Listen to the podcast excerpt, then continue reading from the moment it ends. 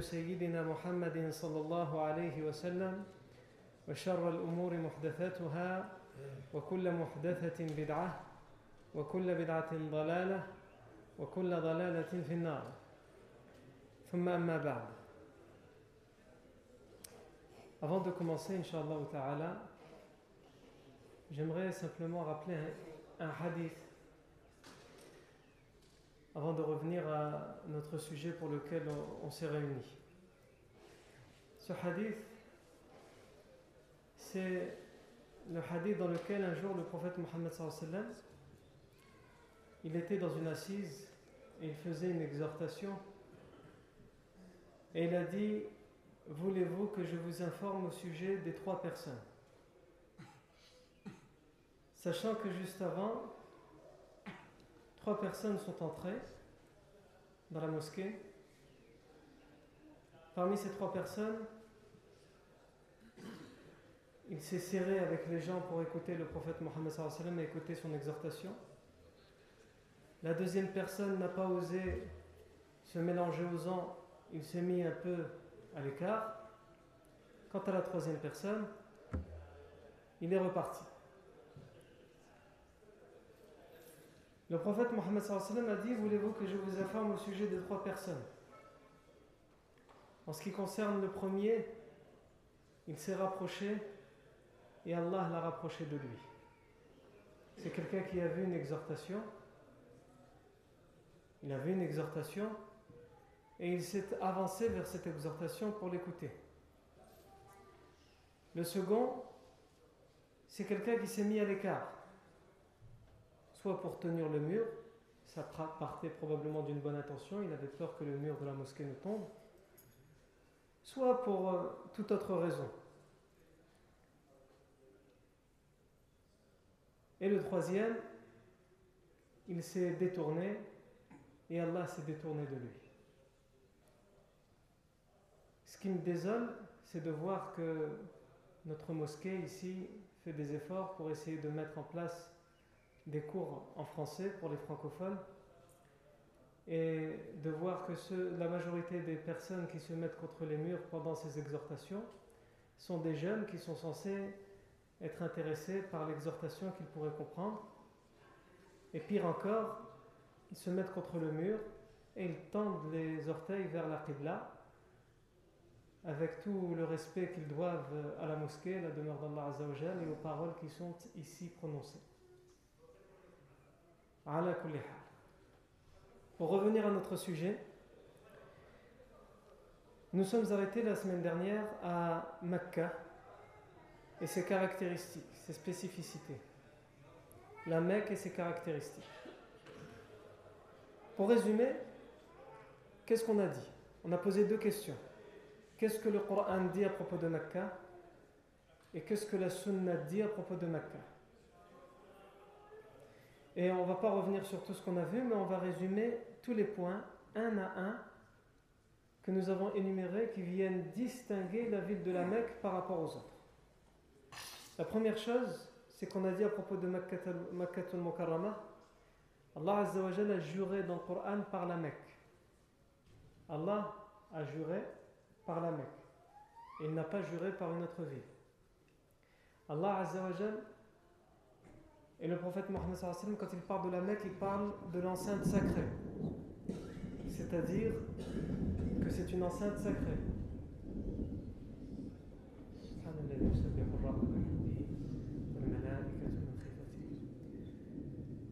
Donc, l'enceinte sacrée qui a certaines règles à respecter. Et il n'y a que deux endroits sacrés dans le monde entier. Troisième chose, la sécurité. Allah Azzawajal a fait de Mecca une ville sûre, une ville pleine de sécurité. Quatrième chose, Allah Azzawajal l'a appelé dans le Coran Ummul Qura, la mère des cités, la mère des villes. D'une certaine manière pour dire que c'est la ville la plus importante par rapport aux autres. Cinquième chose, on a dit que dans cette mosquée-là, selon certaines versions, dans la mosquée Al-Haram de Mecca, une prière effectuée, accomplie à Al-Majid Al-Haram est meilleure que 100 000 prières accomplies dans n'importe quelle autre mosquée.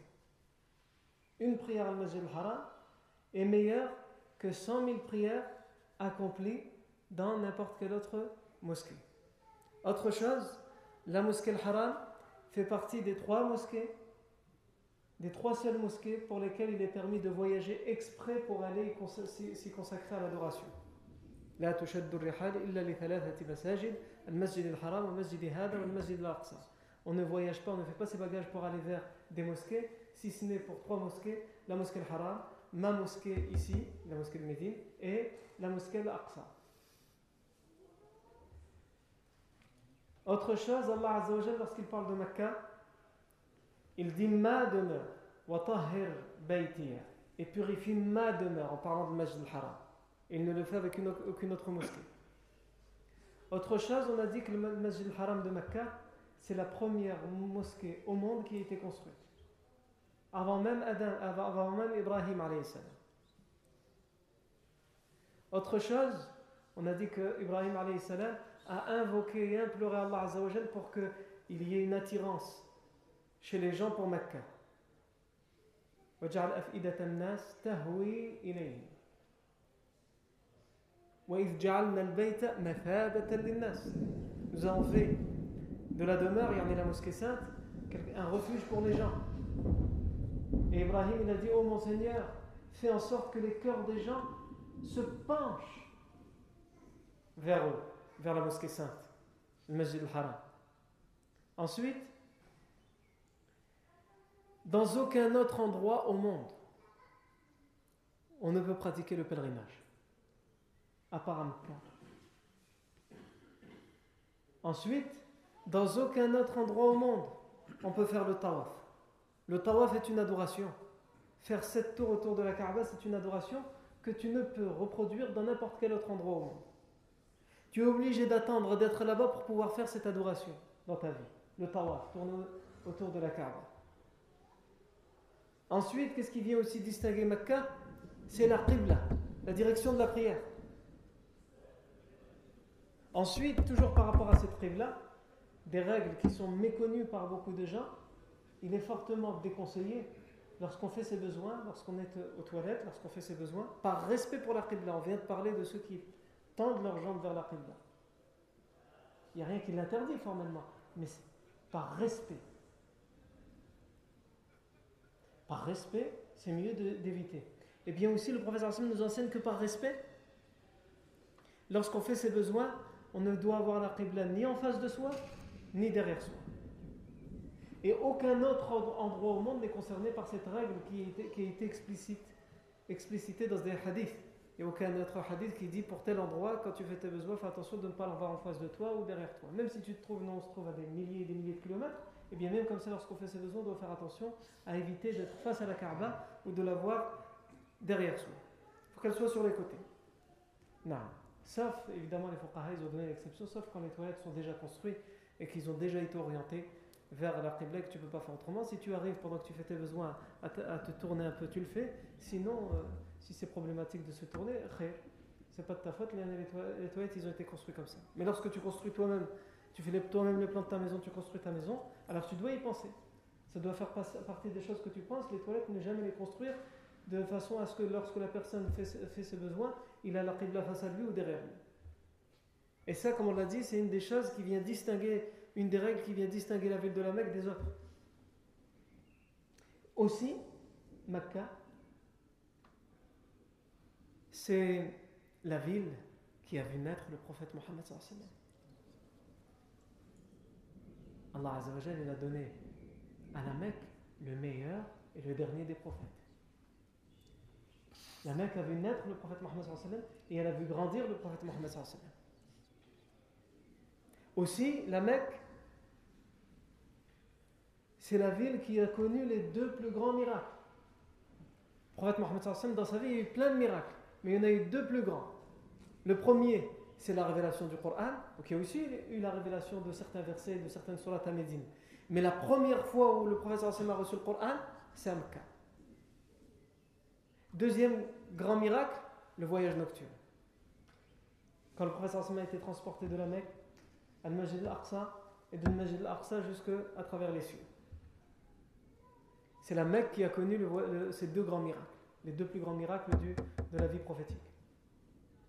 Aussi,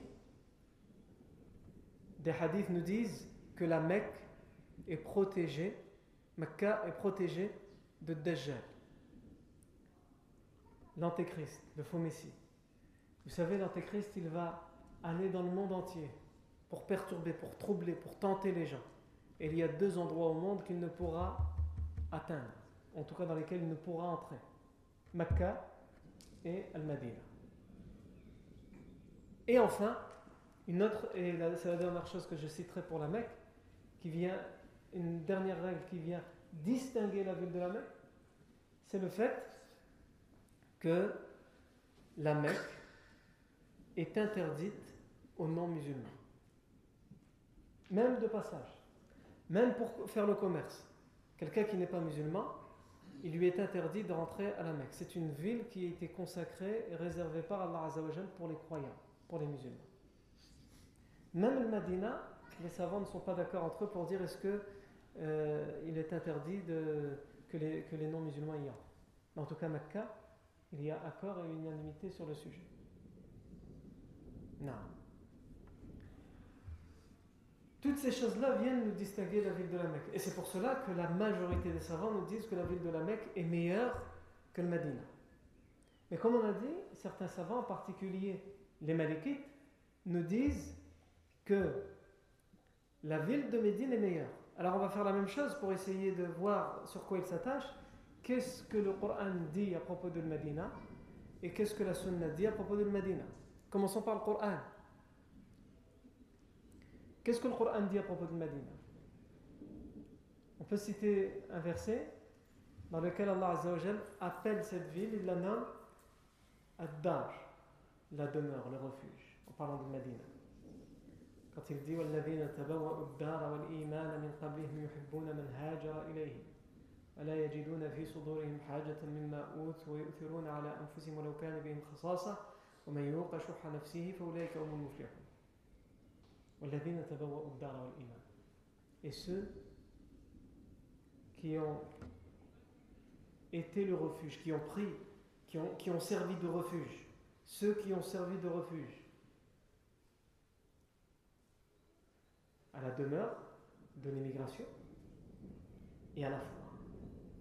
C'est-à-dire les gens de Médine, ils ont ce qu'on appelle la, la demeure, qui a été désignée par Allah pour que les musulmans puissent y trouver refuge. Quand Allah Azzawajal nous parle de Medina pour dire Abdar, c'est pour dire que c'est là-bas que tu trouveras la tranquillité.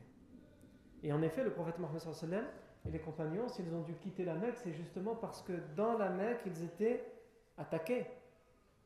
Ils étaient harcelés. Et dans Medina, ils ont trouvé leur refuge. Et la foi. La foi est propre à la ville de Médine, et ça, on va y revenir. On va y revenir.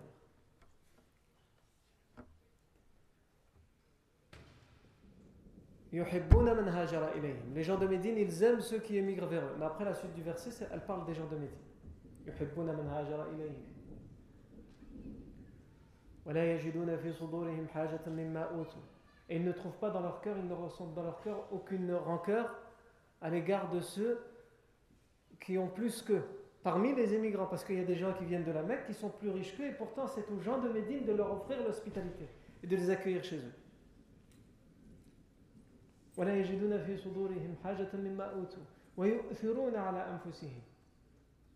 Et ils sacrifient leur propre personne pour les émigrants, pour ceux qui viennent de la Mecque. C'est d'abord pour les gens de la Mecque et après ils pensent à eux. Et celui qui combat l'avarice de son cœur, il fera partie des, euh, de ceux qui ont le succès, qui ont la réussite. L'autre verset qu'on peut citer, c'est lorsqu'Allah Azza wa dit ما كان لأهل المدينة ومن حوله من الأعراب أن يتخلفوا عن رسول الله ولا يرغبوا بأنفسهم عن نفسه ما كان لأهل المدينة Donc ça on verra, ce verset va être révélé plus tard à l'occasion de la bataille de Tabouk. Certains certaines personnes de Médine vont refuser de participer à la bataille, alors que le professeur Hassan demandera à ce que toute personne qui est en capacité physique de le faire le rejoigne. Cette bataille, il y aura obligation pour toute personne qui a capacité de le faire de rejoindre l'armée. Et il y a certains qui vont trouver des prétextes pour ne pas y aller. Et en particulier les Bédouins qui vivent autour de Médine. Et donc, ce verset, il vient les blâmer en disant Il n'appartenait pas aux gens de Médine, ni à ceux parmi les Bédouins qui vivent autour de Médine, de rester en arrière du prophète Mohammed pendant que le prophète est parti pour la bataille. Non. Au final, qu'est-ce que ce verset nous dit à propos de Medina il, ne nous dit pas grand-chose, si ce n'est qu'il l'appelle par son nom Al-Madina. Il n'y a pas beaucoup de villes dans le Coran qui sont appelées, désignées par leur nom. Troisième verset qu'on peut citer à propos de Medina, c'est la ville de euh, la ville de Yathrib. Allah Azza wa va nommer la ville de Medina par son ancien nom, يثرب. لصورة الأحزاب لصورة الكواليزي الله عز وجل دي وإذ قالت طائفة منهم يا أهل يا أهل يا أهل يثرب لا مقام لكم فارجعوا.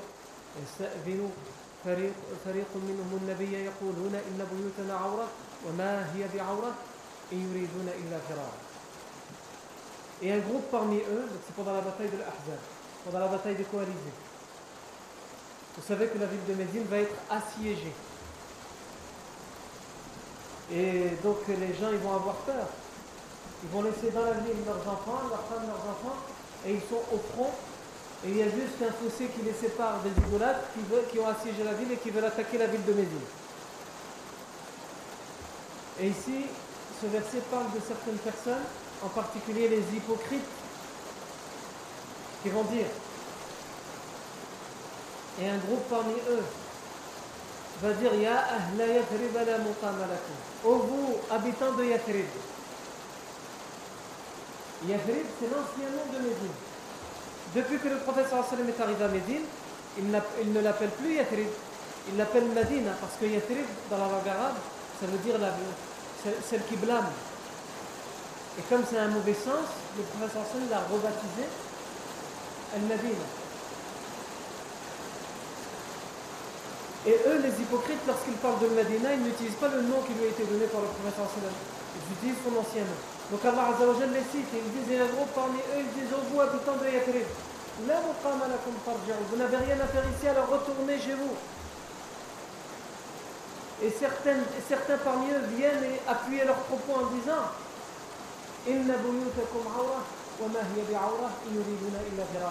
vous avez laissé vos maisons derrière vous sans aucune protection. Et elle n'était pas, leur demeure sans protection, Allah Elle n'était pas sans protection. C'est juste qu'ils voulaient fuir.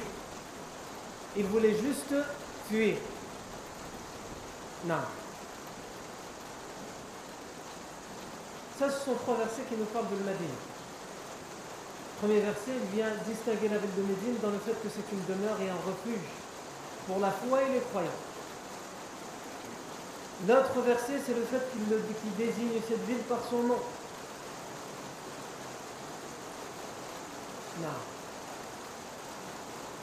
Qu'est-ce que la Sunna nous dit à propos de Medina? Tout d'abord, l'invocation que le prophète a fait, que nous avons déjà citée la semaine dernière, et c'est ça qui nous a permis justement d'ouvrir cette parenthèse, la fameuse invocation dans laquelle le prophète a dit Allahumma habib ilayna al-madinata ka makkata ou ashad wa sahihha wa barik lana fi sa'iha wa muddiha wa nqul hummaha faj'alha bil juhfa. Ô Seigneur, Fais-nous aimer la ville de Médine comme tu nous fais aimer la ville de la Mecque et bien plus encore. C'est-à-dire que si le prophète nous demande, Allah Azzawajal exauce ses invocations. Et ici, il a demandé que Allah Azzawajal lui fasse aimer la ville de la Mecque, lui fasse, aimer la ville de Médine, comme il aime la ville de la Mecque et bien plus encore. Donc s'il demande qu'Allah Azzawajal lui fasse aimer la ville de Médine bien plus encore et qu'Allah Azzawajal répond à cette invocation, c'est que la ville de Médine se distingue par l'amour que le prophète nous porte par rapport à la ville de la Mecque et par rapport aux autres Ensuite, il a dit, il a dit et mais il la, la santé, la bonne santé. et mets-nous la bénédiction dans ses outils de mesure, dans son sa et dans son moud. Et sa, son épidémie, la maladie qui est propre à la ville de Médine, comme on l'avait expliqué les fois dernières, déplace-la, et mets-la al-juhfa. Et le prophète, Allah a exaucé cette invocation. Autre chose qu'on peut citer, le prophète dans une invocation célèbre, il a dit Allahumma ja'al ضعفي ما اللهم اجعل بالمدينة ضعفي ما بمكة من البركة اللهم اجعل بالمدينة ضعفي ما بمكة من البركة Ô Seigneur, mets dans la ville de Médine le double de la baraka qui se trouve dans la ville de la Mecque. C'est un hadith authentifié par le même musulman. Au Seigneur, met dans la ville de Médine le double de la baraka qui se trouve dans la ville de la Mecque. Allahumma ij'al bil madinati dha'fayma bi makkata min al baraka. Et sans aucun doute, encore une fois, quand le prophète fait une dua, Allah Azza wa l'exauce, ça veut dire qu'Allah a mis le double de la baraka qui se trouve dans la ville de la Mecque. Il a mis à Médine le double de la baraka, de la bénédiction qui se trouve à la Mecque. Donc ici, ça vient distinguer clairement la ville de Médine par rapport aux autres villes, mais en particulier par rapport à la ville de la Mecque, par rapport à Mecca. Le prophète une fois, il revenait d'une expédition et lorsqu'il a vu à l'horizon la ville de Médine, il a dit Medina, Taba, wa Ceci est Médine, le nouveau nom qu'il lui avait donné. Et ceci est Taba et Taïba. Taba, Taïba, ça veut dire la bonne, la pure, la parfumée. Il n'y a pas une ville qui a autant de beaux surnoms que la ville de Médine. Et il y en a bien d'autres encore. Al-Mutayyada, Al-Jabira, Al-Majboura. Donc plein de versions de hadith, on ne va pas tous les citer. Mais on a beaucoup de surnoms qui, ont été donnés par le prophète Mohammed des surnoms positifs que le professeur sallam a donné à la ville de Médine. Aussi, on peut citer un autre hadith, toujours dans l'authentique de Muslim, dans le, le, lequel le prophète Mohammed sallam nous dit Inna al-imana la ya'rizu bil madinati kama ta'rizu al-hayyatu fi juhriha. La foi, l'iman, ya'rizu fil madinati. إن الإيمان لا يأرز في المدينة كما تأرز الحية La foi se concentre, se propage à Médine comme le serpent vient se rassembler dans son trou et son terrier. Quand tu regardes le terrier du serpent, tu as l'impression que c'est une petite bête qui vit dedans. Et quand il sort, il est long. et à l'intérieur, il vient, il s'enroule dedans, il se serre dans son terrier. Eh bien, le professeur Hassan, il a fait cette comparaison pour dire que la foi tout entière du monde entier, elle se concentre dans la ville de Médine. Elle se propage à l'extérieur quand elle sort, pas de problème. Mais toute la foi vient se propager, se concentrer dans la ville de Médine.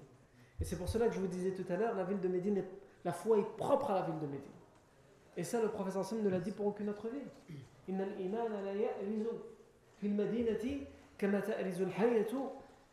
Et ce sont les arguments qu'utilisent les Malikites pour dire la ville de Médine est mieux. Donc la semaine dernière, quand on a cité tous les hadiths, tous les versets qui nous parlent du fait que la majorité des savants considèrent la ville de la Mecque comme meilleure, si on s'était arrêté au cours de la semaine dernière, on aurait dit qu'est-ce que tu veux continuer encore? Qu'est-ce que tu veux dire de plus? Mais la ne c'est pas ça, la science, c'est pas ça. La science, c'est de prendre les arguments des uns, les étudier honnêtement, les écouter, les entendre, et écouter les arguments des autres. Et ça, malheureusement, c'est une erreur qu'on fait tout le temps. Je ne dis pas que tout le monde peut avoir l'occasion ou peut avoir le moyen d'aller à chaque fois, pour chaque question qui se pose dans la religion, vérifier tous les arguments des savants qui disent oui, des, savants qui disent non, des savants qui disent peut-être, et après se faire son idée. Non. Ça, c'est pour les étudiants ou pour les, les savants ou pour les imams. Tout le monde n'est pas à même de faire ça. Mais au minimum, ce que tu dois savoir, c'est que même quand tu as pris un avis parce que tu n'as pas les moyens d'aller rechercher par toi-même, tu as confiance en un imam, en, un homme de science, tu lui as posé la question, il t'a donné, tu dois au minimum savoir que même s'il t'a donné cette réponse, avec des arguments qui étaient convaincants, tu ne dois pas nier le fait que peut-être d'autres ont d'autres arguments et qui sont convaincus par notre argument. Non. Et c'est ce qu'on voit ici. Tout ce qu'on vient de citer, cette invocation dans laquelle le professeur Sam dit Fais-nous aimer la ville de, Médine plus que tu nous fais aimer la ville de la Mecque. C'est une preuve flagrante. Mais dans la ville de Médine, le double de la baraka qu'il y a dans la ville de la Mecque. C'est une preuve flagrante. La foi se concentre et se propage à Médine, comme le fait le serpent dans son terrier. C'est aussi un argument convaincant. Donc la personne qui comprend ça, c'est une personne qui va se remplir de modestie. Et qui même lorsqu'il suit l'avis de savant ou l'avis d'un savant, il va faire attention à ne pas condamner les autres avis. Parce qu'il sait que les autres savants peuvent toujours avoir des avis. Et peuvent toujours avoir des preuves et des arguments convaincants. Non. on n'a pas fini. Hein. Attendez. Les malikites ne s'attachent pas qu'à ça. Il y a d'autres choses. Toujours dans l'authentique de Muslim, le prophète Mohammed a dit أمرت بقرية تأكل القرى يقولون يثرب وهي المدينة تنفي الناس كما ينفي الكير خبث الحديد أمرت بقرية Il m'a été ordonné donc par Allah d'aller vers une ville تأكل القرى Allah m'a ordonné de me réfugier, d'aller vers une ville qui mange, qui dévore les autres villes. Allah m'a ordonné de me réfugier dans une ville, en parlant de Medina, qui dévore les autres villes. Ici, Ibn Hajar al-Asqalani, quand il commente ce hadith, il dit Ta'kulu bima'na taghlibu. Taghlibu. Une ville qui est plus forte que les autres. C'est ça, ça veut dire elle mange les autres, c'est-à-dire elle est au-dessus, elle est plus forte que les autres. Donc ça, ça vient distinguer la ville de Médine clairement par rapport à toutes les autres villes. L'imam Nawawi, quand il explique ce hadith, il dit ça veut dire deux choses. La première, c'est comme Ibn Hajar a dit, c'est-à-dire que c'est plus fort que les autres villes. Et la deuxième, ça veut dire qu'elle vient libérer les autres villes. Parce que depuis que la ville de Médine est devenue musulmane, c'est à partir de ce moment-là que toutes les autres villes vont se libérer, vont devenir musulmanes les unes après les autres. Donc elle vient libérer. C'est la première ville qui est devenue musulmane et les autres ne font que suivre. Toujours dans le même hadith, il l'appelle Yathrib, mais elle, c'est pas Yathrib, c'est Médine. C'est le Medina.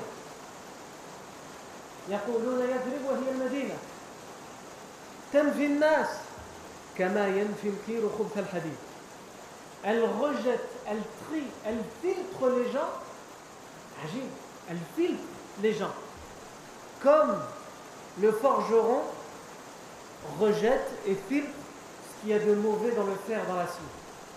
Le forgeron, il fait, il fait chauffer à de très fortes températures l'acier pour après le frapper et en faire euh, quelque chose, une épée ou des ustensiles, peu importe. Et pendant son travail, donc il tape, etc., et il enlève le mauvais de l'acier parce que quand on fait chauffer à de très fortes températures l'acier, il ne reste que l'acier qui est ferme et qui est bon. Quant au mauvais, il vient s'éparpiller, il vient fondre à côté et il l'enlève. Le fer se purifie à travers les flammes. C'est d'une certaine manière le travail du forgeron. Eh bien, le professeur Hassan fait cette comparaison pour dire la ville de Médine, elle fait la même chose avec les gens. Elle filtre les gens. Elle n'accepte pas les mauvaises personnes. Les mauvaises personnes sont rejetées. Et ça, le professeur sallam, elles sont rejetées automatiquement par la ville de Médine. Une mauvaise personne, même s'il veut vivre à Médine, il va se passer des choses qui feront qu'il ne pourra pas y vivre. Parce que la ville de Médine rejette ces mauvaises personnes. Alors ici, les savants, ils ont divergé. Est-ce que ce hadith ne concerne que le vivant du prophète C'est-à-dire, est-ce que ça n'est arrivé que pendant le vivant du prophète que cette ville rejetée, pendant où l'émigration était obligatoire, et que certains refusaient d'y émigrer, ou alors ils venaient et après ils partaient Ou alors elle concerne même après l'émigration Les savants, ils ont divergé sur ce sujet. Mais en tous les cas, peu importe. Ce qui nous importe, nous, c'est de voir qu'à travers ce hadith, on comprend que le prophète distingue la ville de Médine par rapport aux autres villes.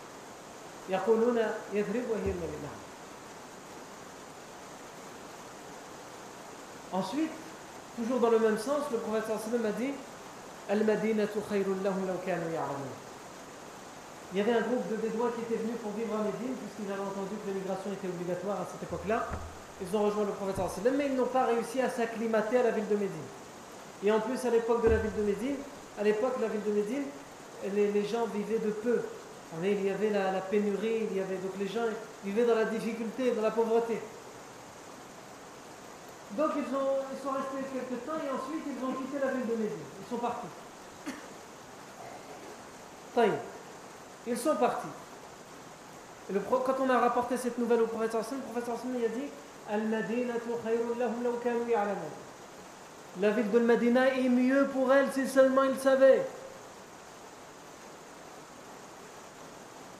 ما تركها أحد رغبة عنها إلا أبدل الله فيها من هو خير منه La ville de Médine est meilleure pour eux si seulement ils savaient. Et il n'y a aucune personne, à chaque fois que quelqu'un la quitte, en voulant l'abandonner, la, la délaisser, en voulant la détester, Allah Azza wa le remplace par bien meilleur que lui. Qu'il sache qu'en fait c'est lui qui est mauvais, c'est pas la ville de Médine qui est mauvaise. C'est lui qui est mauvais, donc Allah Azza wa le remplace par mieux que lui. إلا أبدله الله خير إلا أبدله إلا أبدل الله فيها خير منه. Non. Ensuite, on peut aussi citer Ar-Rawda. Il y a dans Médine quelque chose qui ne se trouve euh, nulle part d'autre sur terre. C'est ce qu'on appelle le jardin du paradis, Ar-Rawda le jardin prophétique du paradis. Le prophète sallam a dit Ma bayna minbari ma bayna bayti wa minbari rawdatun min al-jannah. Entre mon minbar et ma chambre, donc actuellement sa tombe, puisqu'il a été enterré dans sa, dans, dans sa chambre, entre mon minbar, le minbar où il faisait le prêche du vendredi, et ma tombe, c'est un jardin parmi les jardins du paradis. Les savants ont divergé comment comprendre ce hadith. Est-ce que ça veut dire que cet endroit-là, c'est vraiment un jardin du paradis tel quel, c'est-à-dire qu'au jour de la résurrection, cet endroit-là sera restitué au paradis, donc c'était un endroit du paradis? Ou alors cet endroit-là, quand on y fait des bonnes actions, comme de rak'at ou autre chose, où on y lit le Coran, ils nous permettent d'avoir un jardin au paradis. En tous les cas, peu importe il n'y a pas un autre endroit sur terre où le professeur a dit ça c'est un jardin du paradis à part cet endroit-là qui se trouve où Il se trouve à Médine. Dans, une autre version, le professeur a dit ala Et mon minbar sur lequel je fais le prêche se trouve au-dessus de mon haoud, le bassin d'eau d'où le professeur donnera à boire aux croyants le jour de, la résurrection. Et il n'y a aucun autre endroit au monde, aucun autre minbar au monde qui a eu cette distinction. Ensuite, parmi les autres distinctions, il y a à Médine une vallée qu'on appelle Wadi al-Aqiq. La vallée de l'Aqiq, c'est d'ailleurs à cet endroit-là, à la périphérie de Médine, que les pèlerins qui, vont faire le Hajj et qui commencent par la ville de Médine, ils visitent d'abord la ville de Médine. Lorsqu'ils vont quitter la ville de Médine pour aller faire le, Hajj à la Mecque, ils s'arrêtent à, cet endroit, Wadi al-Aqiq, on appelle aussi le Hulayfa ou à Bir Ali, il s'arrête à cet endroit pour se mettre en état d'ihram. Et eh bien à propos de cet endroit qui appartient à Médine, le prophète sallallahu a dit Jibril est venu me voir et il m'a dit, dit fais deux unités de prière dans cette vallée, Wadi al-Aqiq, la vallée de l'Aqiq, parce que c'est une vallée bénie. Parce que c'est une vallée bénie. Dans la ville de Médine, il y a la, la mosquée de Quba, la mosquée de Quba, qui a été la première mosquée construite et inaugurée par le prophète Mohammed Dans la mosquée de Médine, il y a sa mosquée à lui, la mosquée prophétique, qui est la deuxième mosquée inaugurée par le prophète Mohammed La première mosquée inaugurée dans l'islam, c'est la mosquée de Quba. La deuxième mosquée inaugurée dans l'islam, c'est la mosquée prophétique. Alors pourtant on a dit déjà que la, la première mosquée de l'humanité, c'est Masjid al-Haram, oui, mais moi là, je suis en train de parler de la mosquée, la première, les premières mosquées dans l'islam, dans le règne et dans la vie du prophète Mohammed C'est d'abord Koba et ensuite la mosquée prophétique de Médine. Amma le Masjid al-Haram, la mosquée sainte de la Mecque, elle, avant même le prophète Mohammed Elle a été construite une première fois pendant la période de Adam salam, elle a été reconstruite une seconde fois pendant la période de Ibrahim salam. Il y a à Médine la montagne de Uhud. La montagne de Uhud, à propos de laquelle le prophète Mohammed a dit jabalun. La montagne de Uhud. Est une montagne qui nous aime et que nous aimons. La montagne, c'est grand, c'est, de la, c'est dur, c'est solide, c'est des rochers, des cailloux. Le Hassan dit ça, c'est une montagne qui m'aime et que j'aime. Nous avons un amour mutuel l'un pour l'autre avec Uhud. La ilaha illallah. Le rocher est capable d'aimer le prophète Mohammed Alors qu'attendons-nous, nous, avec nos cœurs Allah nous a donné des cœurs pour aimer, nous ne sommes pas capables de le faire. Et le prophète dit cette, cette grande montagne, elle nous aime et nous l'aimons. Et cette montagne tremblait même quelquefois. Une fois, le prophète était sur la montagne de Uhud avec Abu Bakr, avec euh, Omar ibn al-Khattab, avec Uthman ibn Affan, et la montagne de s'est mise à trembler. Tremblement de terre sur la montagne de. Et le prophète s'est adressé à Uhud en lui disant Uthbut Uhud, reste ferme Uhud, arrête de trembler. Il faut rester ferme. Pourquoi? Le prophète a dit Parce qu'il y a sur toi un prophète, en parlant de lui, un véridique, Siddiq, en parlant d'Abu et deux martyrs, en parlant de Omar et Uthman, parce que le prophète il a su par révélation que plus tard ils allaient mourir en martyr. Et nous on sait aujourd'hui qu'ils sont morts en martyr en effet. Tous les deux assassinés. Uthbut Uhud. فإن عليك نبيا وصديقا وشهيدين. Reste ferme, Uhud. Arrête de trembler. Tu sais pas qui tu es en train de transporter Il y a sur toi un prophète, il y a sur toi un véridique, et il y a sur toi deux martyrs. Et même quand on voit les montagnes comme ça, et qu'on a l'impression que rien, rien ne peut les détruire. Pourquoi Allah nous dit ça? Pourquoi le professeur nous dit ça à propos de Uhud Pour nous faire comprendre que ces montagnes, elles sont capables de trembler, de s'incliner, de se prosterner? Dans un verset dans Surat al-Baqarah dit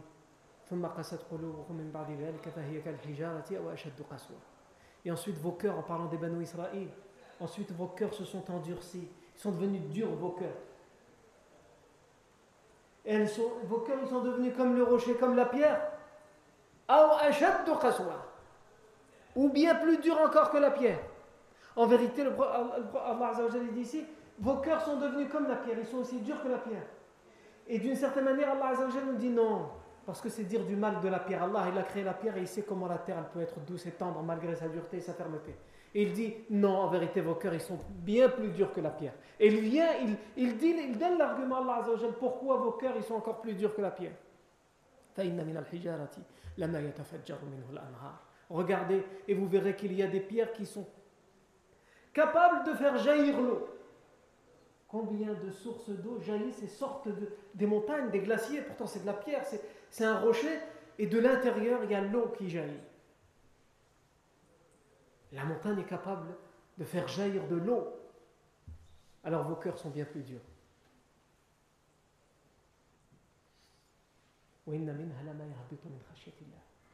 Et il y a même des pierres, des rochers, des montagnes qui sont capables de s'effondrer par crainte d'Allah. A des montagnes, quelquefois, les glissements de terrain, etc. C'est par crainte d'Allah D'ailleurs, dans un autre verset, Allah dit si nous avions révélé ce Coran à la montagne, aux montagnes, les montagnes se seraient fracassées en mille morceaux. Mais il ne l'a pas révélé aux montagnes, il l'a révélé aux hommes. Et les hommes sont capables d'avoir des cœurs qui sont plus durs que celles des rochers. Non. Donc les rochers, et ça, c'est la leçon à tirer à propos de ça. Les rochers sont capables de cette tendresse dont beaucoup d'hommes ne sont pas capables. Non. Donc, le professeur Sallam a dit à propos de Uhud,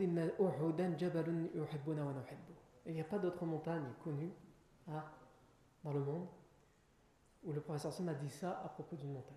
Il a dit des choses qui ressemblent presque à propos de certains autres endroits, comme un, comme un mont, comme un rocher à la Mecque, en disant à chaque fois que je passe à côté, il me passe le salam. Mais il n'y a pas quelque chose comme ça qui dit il nous aime et nous l'aimons, quelque chose de mutuel comme ça. C'est-à-dire il, y a un amour qui nous lie à tout jamais. Non. Et aussi, la ville de Médine se distingue par rapport, donc on l'a dit à sa mosquée, et, on l'avait déjà cité, mais c'est un des arguments phares de, de, l'école de pensée des Malikites qui disent, dans le hadith authentique, le professeur Hassan a dit Salatun fi hada afdalu Une prière dans cette mosquée prophétique de Médine vaut mieux que mille prières dans n'importe quelle autre mosquée. Illa al-masjid al-haram, sauf la mosquée sainte de la Mecque. Le hadith sahih, il dit ça. Ensuite, il y a d'autres versions qui viennent rajouter quelque chose à ce hadith, que la majorité des savants utilisent pour dire que la Mecque est mieux. C'est Illa al-masjid al-haram, fa inna salatan fihi afdalu min mi'ati alfi.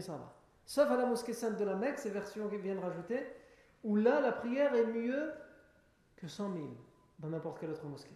Mais ici, il y a controverse sur ce rajout, est-ce qu'il est authentique ou pas. La majorité des savants l'ont authentifié et les autres l'ont affaibli. Et les malikites utilisent cette controverse et ils disent qu'il est faible. Donc c'est le premier hadith qui est sahih, il s'arrête sauf la mosquée sainte, c'est-à-dire la, la prière dans la mosquée de Médine est mieux que 1000 prières dans n'importe quelle autre mosquée, sauf la mosquée sainte. La mosquée de Médine c'est toujours mieux, mais pas 1000. Ça, on l'a la semaine dernière. Et enfin, dernière chose, par quoi se distingue la ville de Médine? C'est, on l'avait aussi cité pour la Mecque, c'est le fait qu'on ne peut voyager vers un endroit que vers, vers une mosquée pour aussi consacrer à l'adoration que dans trois. Le Masjid al-Haram, la mosquée prophétique de Médine et le Masjid al-Aqsa. Tout ça vient distinguer la ville de Médine. Maintenant, en ayant dit tout ça, on ne sait plus quoi penser. Alors au final, est-ce que c'est la Mecque qui est mieux? Est-ce que c'est la mosquée sainte de la Mecque qui est mieux? Est-ce que c'est Médine? Est-ce que c'est la mosquée de Médine? Maintenant, on a les preuves, mais on n'a pas encore les arguments, parce qu'il faut, quand on a les preuves, il faut savoir les argumenter et les utiliser. Et là, on va faire ce qu'on appelle la tarjih, c'est-à-dire le fait d'évaluer et de mettre en comparaison les arguments, les preuves des uns et des autres, et les arguments des uns et des autres, pour réussir à tirer une conclusion, qu'est-ce qui est mieux la ville de la Mecque ou la ville de Médine Le Masjid al-Haram ou le Masjid al-Nabawi Et ça, c'est ce qu'on fera la semaine prochaine, bi'inillahi tabaraka wa ta'ala. Barakallahu fikum pour votre attention. Subhanakallahu bihamdik. أشهد أن لا إله إلا أنت نستغفرك ونتوب إليك